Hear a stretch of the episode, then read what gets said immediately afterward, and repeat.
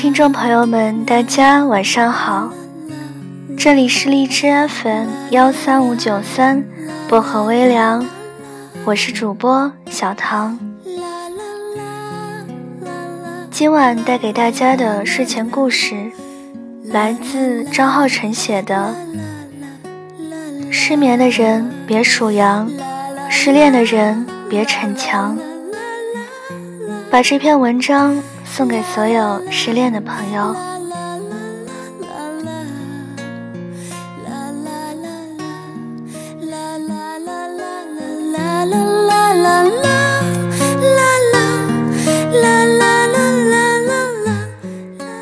最近好像是失恋高发季，偶尔点开留言，刷到好几条都是跟分手有关，铠甲消失。痛彻心扉，水腻腻到无可复加。其实，在某种程度上，经历了分手的人已经赢了。毕竟，单身朋友们一直只有左手握紧右手，学会独自承担。之前写过几篇失恋的故事，大家都很喜欢。可能也是我没有那么轰烈的告别，所以才能跳脱出来侃侃而谈吧。我的爱情故事大抵都是平静的，相遇时天气晴好，分开时也是日常。两个人就像是彼此约好，各自去楼下买菜，然后默契的就再也没有回到共同的家。大多数关于失恋的鸡汤里，都在告诉我们：你错过了这个，是因为老天给你安排了更好的人。所以收起眼泪，我给自己看。于是很多失恋的人就开始逞强，演戏给所有人看。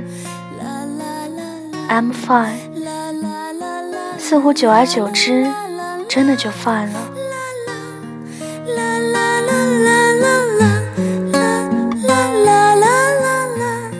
但真实过程不是 fun，而是败，失败的败。你会发现，你根本控制不住想他，即便你清空了生活里所有关于他的一切，但总会在任何不合时宜的时机，听到一首情歌的时候，纪念日 APP 跳出提醒的时候，双人床太空旷的时候，提醒你。他是曾经给你最好世界的人啊！以前觉得失恋有疗法，后来才知道，任何有效的方法都不如安安分分的痛，来来回回的想，坦坦荡荡的忘。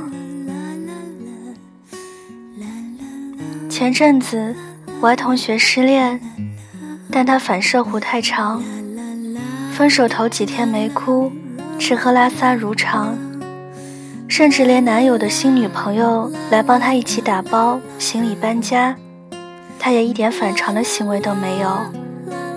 该吃吃，该喝喝，再见好走不送。结果隔了半个多月，才开始学会哭。他发现家里厕所纸没了，打印机墨盒没了。看电影的欲望没了，连外卖都不知道该点什么。拉开柜门，空了一半的柜子，感觉都生了灰。他笨拙的开始弥补生活的空虚，却总是适得其反，做什么都不顺。但小姑娘要强，安慰自己多大点事儿。有次我们吃饭碰见他，明明额头上刻着巨大的一个丧字，却还假装没事，恨不得自己反射弧再长几个世纪。吃完饭，我实在绷不住，我说：“你要是觉得不开心，就回去看看旷世情感巨著，谢谢自己够勇敢。”他骂我一句：“真是无缝的不要脸啊！”不过他也确实软了心，回家偷偷微信给我好多真心话，还都是五十秒以上的语音，十条连发。那次我破天荒的没有安慰一个人，我说你就尽情哭吧，别躲着哭。所有的分手里，小范围友好道别，大范围兵荒马乱。那些不欢而散，通常都是自己扮演难受的角色。这个时候，没必要再那么理智，请尽情胡闹，给这个世界狼藉一片都没有关系。哪怕明知最后收拾残局的还是自己。那也无所谓，至少在最痛的时候有了发泄的出口。如果你控制不了想他，那就不要控制了。看到任何触及回忆的东西，都尽情想念。如果你忍不住哭，那就不要忍了。听到字字句句戳中的慢歌，都尽情伤心。如果你藏不住脆弱，那就不要藏了。受到别人真心的同情，都尽情示弱。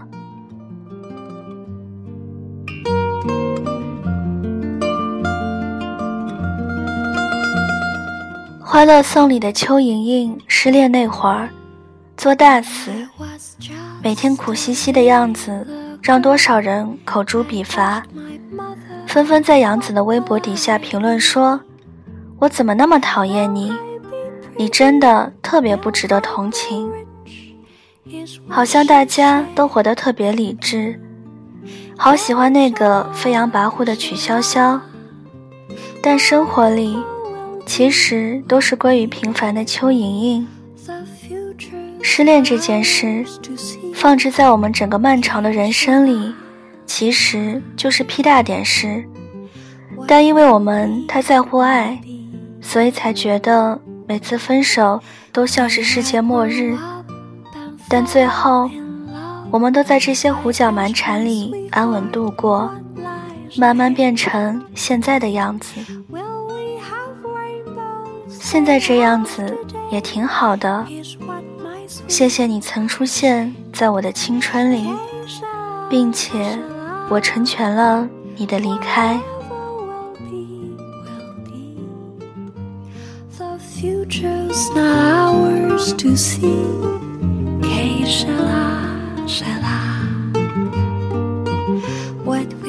忘记是哪部电影，有一段台词我很喜欢，大概是我现在对待失恋的全部态度。我人生中最幸运的两件事，一件事是时间终于将我对你的爱消失殆尽。另一件是很久很久以前，有一天我遇到你，一切都会过去。失恋只是阶段的停电状态，但碰上了，千万不要逞强，强装自己无所谓，拼命掩饰没有光亮的事实。要知道，失眠的人数了再多的绵羊。越数越清醒。失恋的人逞强自己再无痛痒，也只是给心上的伤口多开一枪。你爱的人离开了你，就好好哭吧。哭完了，那个人就值得忘了。